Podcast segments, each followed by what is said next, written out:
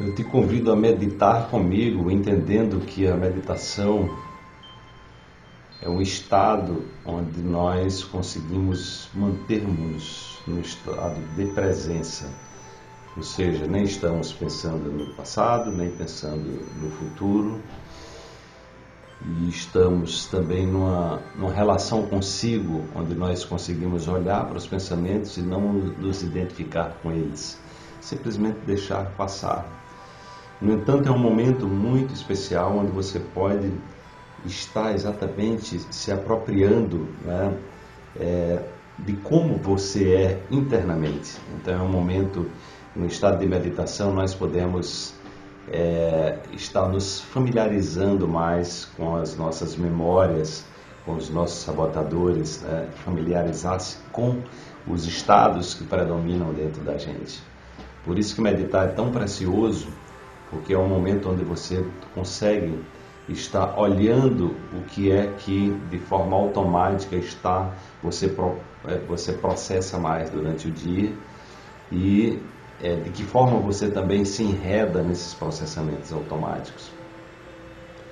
Então, a meditação é um estado é, extremamente favorável, hoje cientificamente comprovado, apesar de, através dos milênios, é, grandes mestres ou pessoas simples também é, terem percebido essa importância de quando nós estamos aqui no aqui, no agora, quando isso é, é, ou seja, como esse estado é um estado extremamente favorável, é um estado onde nós é, simplesmente nos libertamos dos condicionamentos, onde nós podemos acessar na perspectiva quântica o vazio quântico, que é esse campo das possibilidades infinitas, e simplesmente olhar para nós mesmos de uma situação mais favorável e perceber que nós não somos o que pensamos.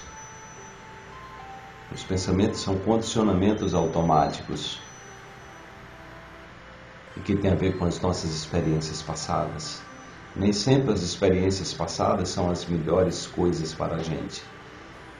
Hoje a neurociência mostra que 50% daquilo que nós acreditamos é mentira. Então, muitas vezes nós estamos investindo um grande tempo na nossa, da nossa vida em mentira. Então, meditar é ter também a coragem de olhar para é, essas memórias e deixar ir. Né? E deixar ir significa é, não fazer perguntas, não questionar e apenas observar. Então eu peço que você nesse momento escolha alguma coisa na sua vida que você quer deixar ir, como que você possa simplesmente observar, observe qual é o sentimento que está por trás desse seu desafio e apenas solte, e apenas deixe ir, e apenas entregue, saia do controle. E aí você pode, através dessa experiência, deixar ir